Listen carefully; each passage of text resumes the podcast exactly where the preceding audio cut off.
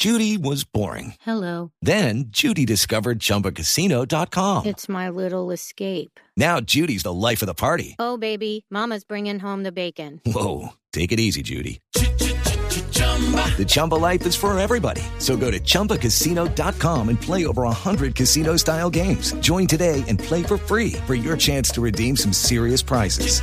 chumba ChumbaCasino.com. No purchase necessary. Void where prohibited by law. 18 plus terms and conditions apply. See website for details. A 10 de la mañana, 44 minutos. Claudia, mucho se ha dicho y mucho se ha hablado, incluso desde la semana pasada, de los problemas eh, en la relación complicada que hay entre la vicecanciller Laura Gil y el ministro eh, de Relaciones Exteriores Álvaro Leiva, a tal punto que se ha dicho que la vicecanciller podría salir eh, de su cargo y que le habrían ofrecido una embajada eh, para que se retirara del, eh, del, ministerio. ¿Qué es lo que está pasando entre la vicecanciller y el canciller Álvaro Leiva? Pero además, eh, Laura Gil, que es una reconocida internacionalista, que antes de, de, entrar a trabajar con el gobierno, pues la veíamos escribiendo columnas en el tiempo, también con su propio medio, la línea del medio y demás. pues Camila, la semana pasada, una plataforma que se llama la Cumbre Nacional de Mujeres, que agrupa a, alrededor de ocho plataformas de mujeres, a la que pertenecen mil organizaciones de mujeres, le enviaron una carta al canciller en la que le pidieron que eh, pues eh, mantenga a Laura Gil en el cargo porque para las mujeres ha sido muy importante lo que se llama la política exterior feminista, que es algo que la vicecanciller ha abanderado desde que llegó al cargo hace seis meses. Ella, de hecho, eh, hace poco dio una conferencia en la Universidad de Externado donde presentó en un documento de 17 páginas el balance de sus seis meses de gestión y cuando uno lee este balance, pues encuentra realmente que el enfoque de su gestión ha sido eso, feminista y, y se llama así, una política exterior feminista en la que se han logrado muchos hitos, como que por primera vez desde que en 2020, si no estoy mal, se llegó a una, mm, em, digamos, Colombia no había ratificado la resolución 1325 de la ONU sobre em, la participación de las mujeres en dos conflictos y es ella la que con su gestión logra que esto se materialice y por eso las organizaciones de mujeres pues están eh, muy preocupadas de la posibilidad de que ella no continúe en el cargo. Pues por eso está con nosotros en la línea y se conecta además también a esta nueva transmisión que tenemos de Blue Radio en vivo a través de nuestro canal de YouTube. Viceministra de Asuntos Multilaterales, doctora Laura Gil, bienvenida, mil gracias por acompañarnos y por estar con nosotros hoy aquí en Mañanas Blue.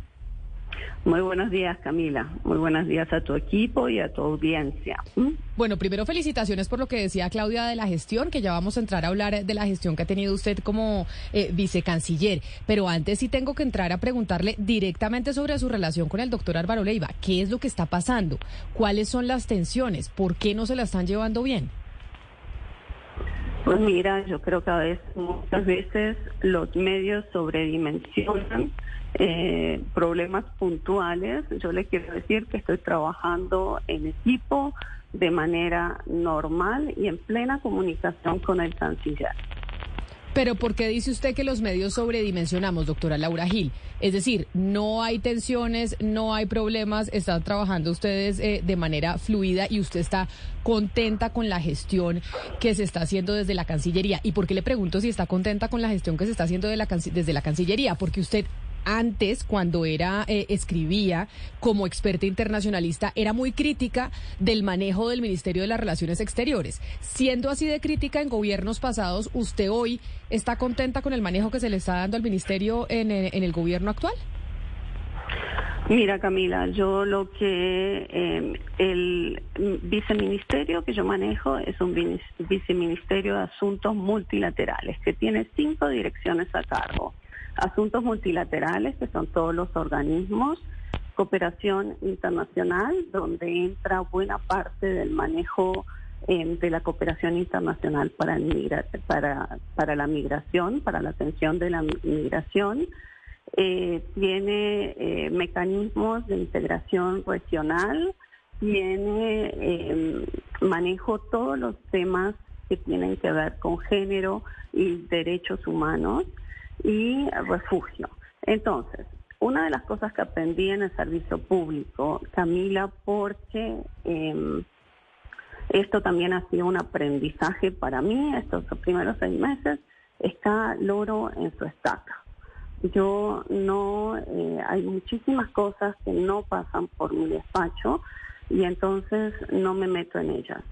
Trato de hacer lo mejor que puedo con el portafolio que tengo y por eso hice la rendición de cuenta de los seis meses, para mostrar que este viceministerio está sumamente activo conforme a las líneas de política exterior que, han dictado el presidente Petro y el canciller de la República. Claro, doctora Gil, usted dice cada loro en su estaca y yo he hecho mi trabajo, pues no puedo yo responder por lo que pase en, eh, en otras eh, dependencias de la Cancillería. Sin embargo, pues cuando uno está en un gobierno y está en un ministerio, pues tiene opiniones al respecto. Lo vemos, por ejemplo, con la reforma a la salud, que los ministerios de Hacienda, ministro de Educación, que es el doctor Alejandro Gaviria, que fue ministro de, de Salud, la ministra de Agricultura, que hay una serie de ministros que nada tienen que ver con el Ministerio de la Salud, que plantean sus posiciones frente a lo que está pasando con, eh, con esa reforma a la salud que plantea la doctora Carolina Corcho y dicen no estamos de acuerdo. En ese orden de ideas, por eso es que le pregunto sobre lo que está pasando con el, con el Ministerio de Relaciones Exteriores. Y usted como experta y como crítica en el pasado eh, de cómo se manejan esas, e, esas carteras, pues le pregunto, más allá de su estaca, que es eh, la, el Viceministerio de Asuntos Multilaterales, sobre el resto de aspectos que están sucediendo en la Cancillería. Y obviamente usted entenderá que ya llegarán mis compañeros a preguntar preguntar, por ejemplo, por nombramientos, etcétera, etcétera? Te contestaré. No, eh, yo les, yo soy leal. Estoy en un gobierno. Le soy leal al gobierno.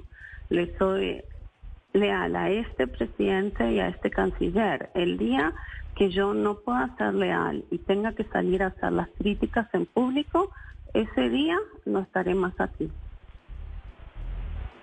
Van, Vice, vicecanciller, hay algo, algo importante que va a pasar en los próximos días, y entiendo si pasa por su despacho, es el pedido oficial eh, que va a hacer Colombia junto a Bolivia ante las Naciones Unidas para que se despenalice la hoja de coca. Cuéntenos eh, eh, en qué consiste técnicamente esa búsqueda y qué es exactamente lo que ustedes van a hacer.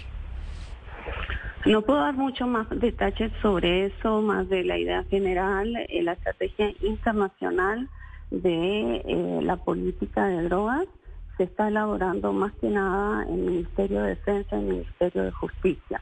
Ustedes entenderán que para diseñar una estrategia internacional primero se necesita tener las líneas generales de la política nacional de drogas. Ministerio de Justicia y Ministerio de Defensa están trabajando en eso y nosotros vamos avanzando de a poquito acompañando eso a medida que ellos van definiendo eh, líneas de trabajo. Pero, vicecanciller, ¿y han encontrado ustedes negativa, por ejemplo, entiendo que lo van a hacer con Bolivia, pero ¿ha buscado usted a otros países para sumarse a este pedido y ha encontrado una negativa o cómo ha sido ese trabajo diplomático? Pues mire, en materia de drogas em, hay una política general, que es la política del presidente Petro, es la, la búsqueda de un bloque latinoamericano. Por eso el presidente Petro ha convocado a una conferencia de drogas en Bogotá, una conferencia presidencial, justamente para que los países de la región puedan discutir sus coincidencias y sus diferencias sobre la guerra contra las drogas, o mejor dicho, el fracaso de la guerra contra las drogas. Vicecanciller, a propósito de este tema de las drogas, en el informe que usted presentó hace unos días, eh, dice lo siguiente. Eh, como usted nos acaba de mencionar, junto al Ministerio de Justicia, al Ministerio de Defensa, están preparando esa estrategia internacional y dice, a continuación, con enfoque de derechos humanos que reivindicará el uso lícito de la hoja de coca, pondrá sobre la mesa la cuestión de las penas desproporcionadas, adoptará un lente de salud pública y atacará los eslabones más fuertes de la cadena y no en nuestro campo ¿Cómo se traduce eso en, la, en lo que ya estamos viendo que es la no erradicación eh, forzada de cultivos ilícitos? Pues eso necesita mucho más elaboración. Creo que cuando la política de drogas nacional esté publicada, no sé, el, canciller de la República podrá anunciar em, las líneas principales de la estrategia internacional. Pero en todo caso, no creo que esto pueda, pueda eh, sorprender a nadie. En el marco de una política exterior feminista, para nosotros será muy importante ir a presentar, por ejemplo, el tema de las penas desproporcionadas que ha planteado ya el ministro, el ministro de Justicia frente a algunos crímenes que tienen que ver con consumo. Entonces, em, en ese sentido, eso será uno de los planteamientos que se llevarán en marzo a Viena. De hecho, estamos pensando en respaldar un evento em, paralelo sobre el tema de las penas organizado por alguna de nuestras ONGs, aquí cuyo nombre en este momento se me escapa. ¿Mm? Sí, vicecanciller, usted acaba de decir que acaba de referirse al fracaso de la guerra contra las drogas. Y le quiero preguntar cuál ha sido el aporte de Colombia en ese fracaso. ¿Por qué se ha fracasado en la lucha contra las drogas y Colombia qué, qué aporte ha hecho en ese fracaso, en esa dirección? Pues yo creo que eh, Colombia lo ha intentado, ha intentado hasta ahora el enfoque, el, el enfoque represivo que no ha funcionado.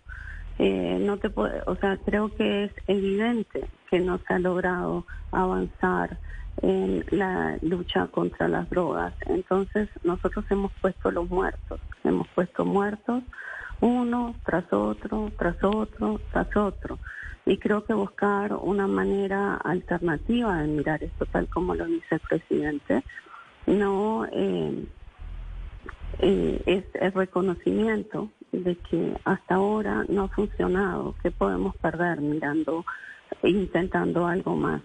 Ahora te digo, esto no tiene, eh, esto en términos de política exterior se sale un poquito de, de, se sale un poquito, no, se sale de todo en mi portafolio porque em, involucra más que nada eh, decisiones que se manejan directamente desde presidencia y que involucran también eh, las relaciones bilaterales con otros países. Entonces, te diría que no quisiera pasar más de lo que me parece un obvio reconocimiento, que el mundo, o sea, el, el, el mundo ha fracasado y que cada vez somos más los países que estamos diciendo que hemos fracasado. Viceministra Gil, hace unos minutos usted nos decía las cinco líneas de trabajo que están eh, bajo su control o, que, cuáles son los deberes bajo su control. Uno de ellos son los mecanismos de integración regional. Y en ese sentido le quería preguntar por qué Colombia se ha manifestado tarde en casos como, en asuntos como el destierro de, Daniel Ortega, que llegamos tarde a, manifestarnos ante la comunidad internacional. ¿Esto no influye en estos mecanismos de integración regional? Es decir, en cómo se ve Colombia frente frente, a, la región? Mira, una vez más, te voy a decir lo de la cuestión nicaragüense, del, el, pronunciamiento no pasó por mi despacho, pero la verdad es que yo creo que es un excelente pronunciamiento y que todos debemos celebrar que la Cancillería, que el Estado, que el gobierno se estén pronunciando de manera tan contundente en defensa de los derechos humanos. Y en materia de eh, cómo están funcionando los, los escenarios multilaterales. Te quiero decir que se están se está tratando de proteger em, los espacios de cooperación en esos mecanismos. Nosotros sabemos, creo que la mayoría de los países saben, que se pierde mucho más cuando se, em, se detiene el diálogo que cuando se trata de avanzar allí donde se puede. En esos mecanismos aquí lo que estamos trabajando es una apuesta muy grande por la CAN, por una eh, revitalización de la CAN, de la mano del Ministerio de Comercio Exterior, eh, la Alianza del Pacífico, eh, la CELAC como foro de diálogo político y creo que en todos esos el presidente ha llevado una voz muy, muy potente. Les quiero decir que la diplomacia presidencial en estos seis primeros meses ha sido muy importante. La nueva voz de Colombia en palabras, en, las palabras del presidente tiene mucho eco afuera y por lo tanto a la Cancillería lo que le corresponde es recoger lo que el presidente y el canciller van sembrando para volver las palabras realidades y cuestiones concretas yo, yo creo que el presidente acierta cuando dice que la inserción regional eh, no, no, tiene que superar la retórica, que cuando hablamos de región tenemos que ir más allá de las palabras y concretarlo en proyectos que realmente alcancen a mejorar la calidad de vida de la gente. Vicecanciller, uno ve el acercamiento del presidente Gustavo Petro y el gobierno colombiano con Venezuela y con Ecuador, pero no pasa así con Panamá. ¿Y por qué se lo menciono? Porque UNICEF publicó una cifra que llama mucho la atención y tiene que ver con el número de niños que pasaron por el tapón del Darién durante el mes de enero entre Colombia y Panamá. Más de cinco mil niños, ¿no? En esta oleada de migrantes que estamos viviendo desde hace algunos años. ¿Por qué no ha habido ese acercamiento de Colombia con Panamá como si lo ha habido con Ecuador o con Venezuela?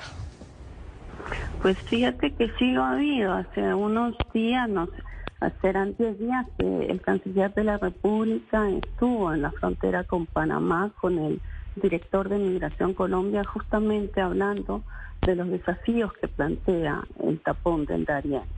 Y de hecho, en estos seis meses, lo que ha pasado con Panamá es que la, la, la conversación se ha profundizado. En este momento, eh, eh, hay eh, un diálogo muy, muy fluido en términos de, migración, Colombia es plenamente consciente de las responsabilidades que tiene en términos migratorios. Mira, eh, el gobierno pasado dejó un programa de regularización muy, muy, muy ambicioso. el, el desafío para el gobierno actual es lograr integrar a las personas que han sido regularizadas. Si esas personas no logran integrarse, eh, también tomarán el camino del norte hacia, la, hacia la frontera sur de Estados Unidos. Entonces, el desafío es enorme, pero para volver a lo de Panamá, eh, es justamente lo contrario, es una conversación mucho eh, más fluida que ha puesto será fortalecida porque, entre otras, el presidente también ha convocado a una conferencia regional migratoria que tendrá lugar en julio. El canciller la está preparando eh, junto a Migración Colombia las notas, digamos, los documentos conceptuales están bajo preparación. Hello, it is Ryan, and I was on a flight the other day playing one of my favorite social spin slot games on ChumbaCasino.com. I looked over the person sitting next to me, and you know what they were doing? They were also playing Chumba Casino. Coincidence? I think not. Everybody's loving having fun with it. Chumba Casino is home to hundreds of casino-style games that you can play for free anytime, anywhere, even at 30,000 feet. So sign up now at ChumbaCasino.com to claim your free welcome bonus. That's ChumbaCasino ChumbaCasino.com and live the Chumba life. No purchase necessary. BGW. Void were prohibited by law. See terms and conditions. 18 plus. Y uno pensaría que hacia junio ya estará eh, estarán listos los gobiernos para entablar una conversación muy, muy sincera sobre los desafíos de los flujos masivos eh, migratorios, que no son solamente el venezolano. Eh, la región, en la región hay muchísimos flujos que van variando y que, y que presentan una serie de desafíos humanitarios y de desarrollo. Parte de nuestro, em, digamos, respuesta es tratar de empezar a pensar la migración como un desafío de desarrollo, superar la fase de la atención humanitaria y empezar a verla como una oportunidad. Me piden, eh, vicecanciller Laura Gil, que le pregunte por Perú y me lo piden a través eh, de YouTube, en donde nos están viendo y la están viendo usted en estos momentos en Blue Radio en vivo y también en nuestra línea de WhatsApp 301-764-4108.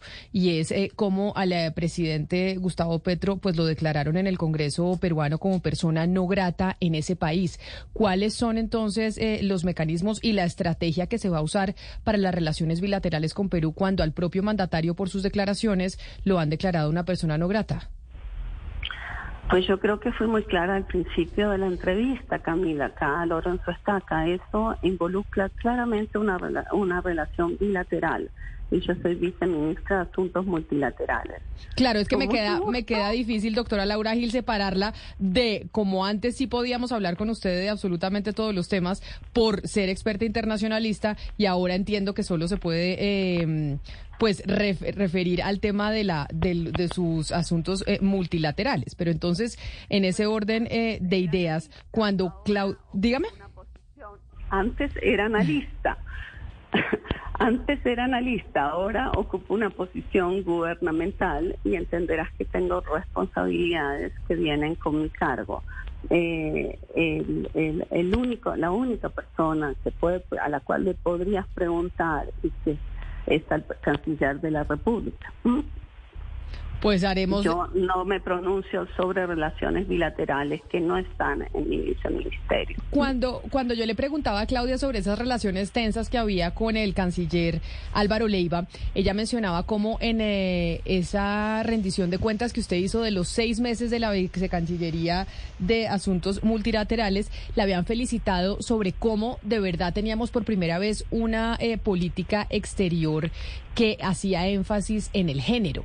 Y yo eh, digo, ¿cómo, se, ¿cómo es eso? Para que usted nos lo pueda explicar, ¿cómo es una política exterior eh, feminista co- acentuándose en temas de género?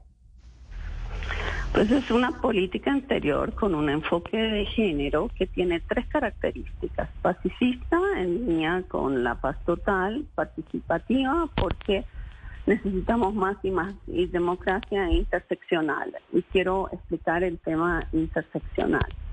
Eh, la interseccionalidad es un aspecto que ha venido siendo atacado eh, por los grupos antiderechos en la región, una y otra vez.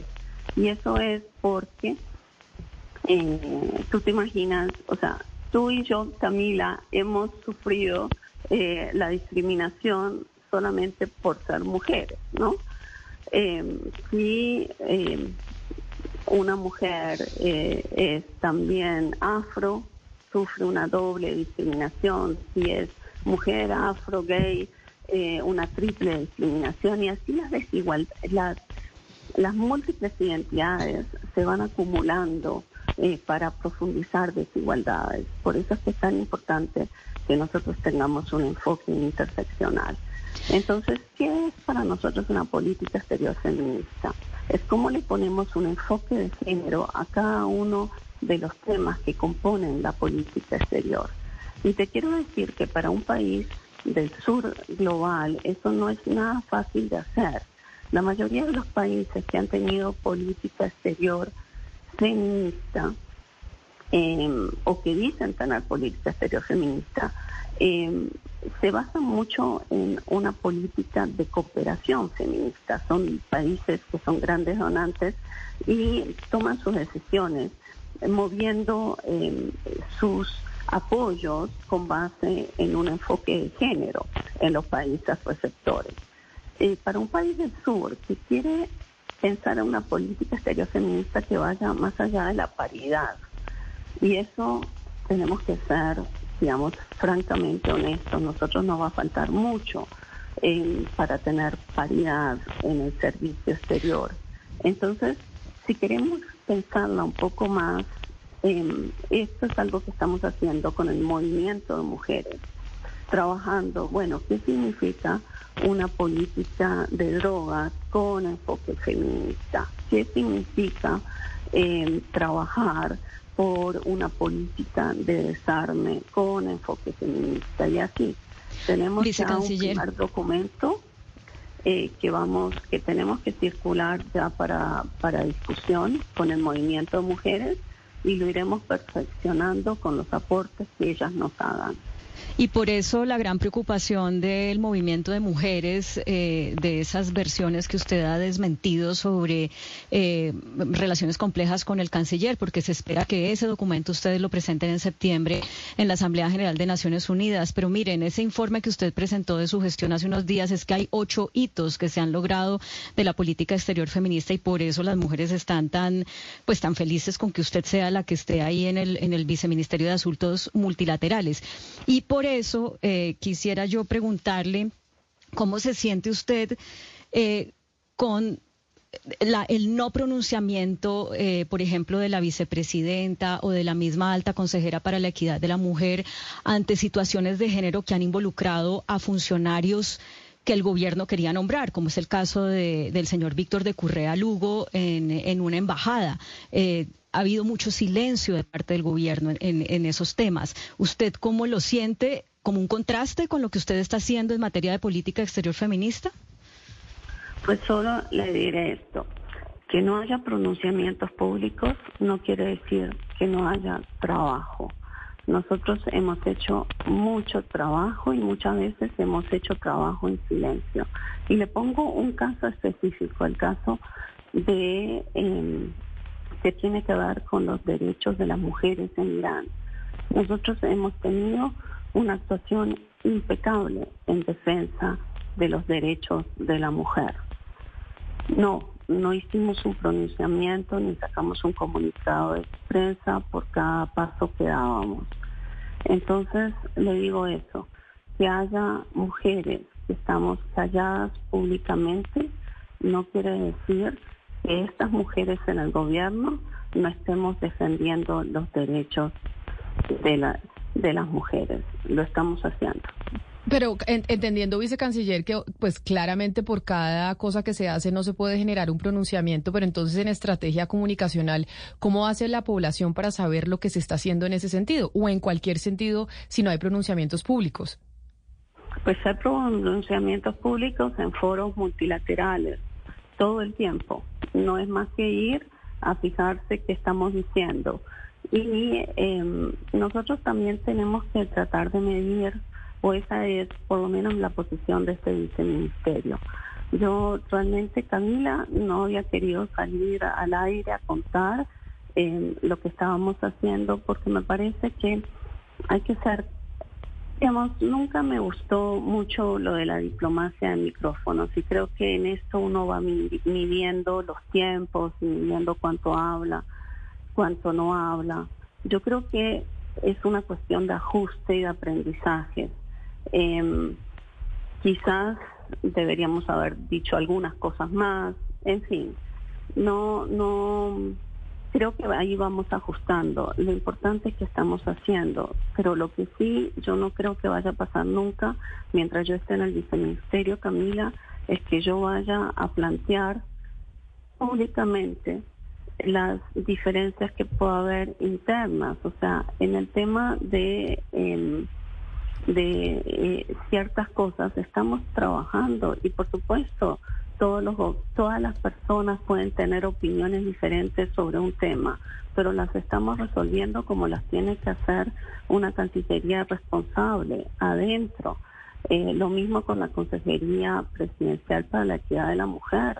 La, el diálogo es muy, muy fluido. Estamos trabajando, Clemencia Carabalillo, que no salgamos todos los días a eh, denunciar algo no significa que no estemos absolutamente comprometidas con el trabajo. Claro, y yo sé, y por eso le agradezco enormemente el tiempo que nos dedica, vicecanciller, porque sé que usted había estado pues muy reticente a salir y hablar en medios eh, de comunicación sobre lo que se viene haciendo en la Cancillería. Pero agradeciéndole su tiempo, de verdad se lo digo, eh, usted yo sé que en los, en los cargos públicos uno no sabe hasta cuándo está, porque pues eso depende de lo que le digan eh, sus eh, superiores. Pero sí se especuló mucho de que usted pues iba a salir de la vicecancillería por los problemas que tenía con el canciller Álvaro Leiva y que le van a ofrecer una embajada. Si no estoy mal, creo que Claudia, ¿se habló de Viena o de qué embajada se habló? Ay, se me escapa en este momento, pero, sí creo que era esa. Creo que era Viena. Entonces, por eso, para, para despedirla, eh, doctora Laura Gil, ¿usted se va a quedar en la vicecancillería o es verdad que le están ofreciendo embajada? Mire, le voy a decir esto. Yo estoy trabajando normalmente y cómodamente en este momento. Dicho esto, a los seis meses un gobierno siempre está en el derecho de hacer ajustes y de decidir que una u otra persona puede estar mejor en otro puesto, incluso no estar en el gobierno. Yo creo que es derecho del presidente, del derecho del canciller, y yo soy respetuosa de esa. de eso. Finalmente a veces los medios saben más de lo que pasa dentro que uno mismo, pero le, quiero decir, el día que yo realmente sienta que en esta Cancillería se han traicionado todas las cosas que yo creía, que, que yo, el día que yo sienta que no hay espacio para avanzar, ese día no estaré más aquí. Yo no llegué aquí a traicionar todo lo que creía creo que lo que puedo en la medida en, que tengo espacio para hacer las cosas que están plasmadas en este informe de 17 páginas que leí en la Universidad Externado de Colombia, creo que estoy haciendo cosas. Pero ¿aceptaría usted una canciller, una, una embajada o no la aceptaría? Si le dijera, mire, doctora Laura Gil, creemos que en este momento ya no hay espacio más para usted en, en, ese, en ese lugar, le proponemos que se vaya de embajadora, ¿la aceptaría? Pues depende si creo que, primero depende si creo que en esa embajada yo pueda ser útil. Depende. Yo lo que quiero, mire, yo fui analista mucho tiempo. Es verdad que dije una cantidad de cosas están, son 30 años de cosas que escribí. Entonces, el planteamiento que uno siempre se hace como funcionario público es un balance. ¿Estoy aportando algo o no? ¿Me estoy traicionando o no? Yo creo que en la medida en que yo pueda avanzar en estas cosas que presenté, todo vale la pena, vale la pena. Creo que, digamos, los aportes que se están haciendo en un cambio de política exterior están plasmando y creo que está valiendo la pena. También debo decir, como te lo insistí, en que parte del éxito de un funcionario público es no meterse donde no le corresponde. Yo estoy concentrado en lo mío, absolutamente concentrado en lo mío y creo que el día que me toque salir a dar unas peleas en público será el día que yo crea que ya no, yo crea que ya no sirve que yo esté en el gobierno. Pues doctora Laura Gil, vicecanciller de Asuntos Multilaterales, como le decía, nuevamente le agradezco, además que se haya conectado con nosotros en este nuevo sistema que tenemos de radio eh, visual, en donde los oyentes la pueden no solo oír, sino también ver. It is Ryan here, and I have a question for you. What do you do when you win? Like, are you a fist pumper? A woohooer, a hand clapper, a high fiver. I kind of like the high five, but if you want to hone in on those winning moves, check out Chumba Casino. At ChumbaCasino.com, choose from hundreds of social casino style games for your chance to redeem serious cash prizes. There are new game releases weekly, plus free daily bonuses. So don't wait. Start having the most fun ever at ChumbaCasino.com. No purchase necessary. BGW. Void were prohibited by law. See terms and conditions. 18 plus.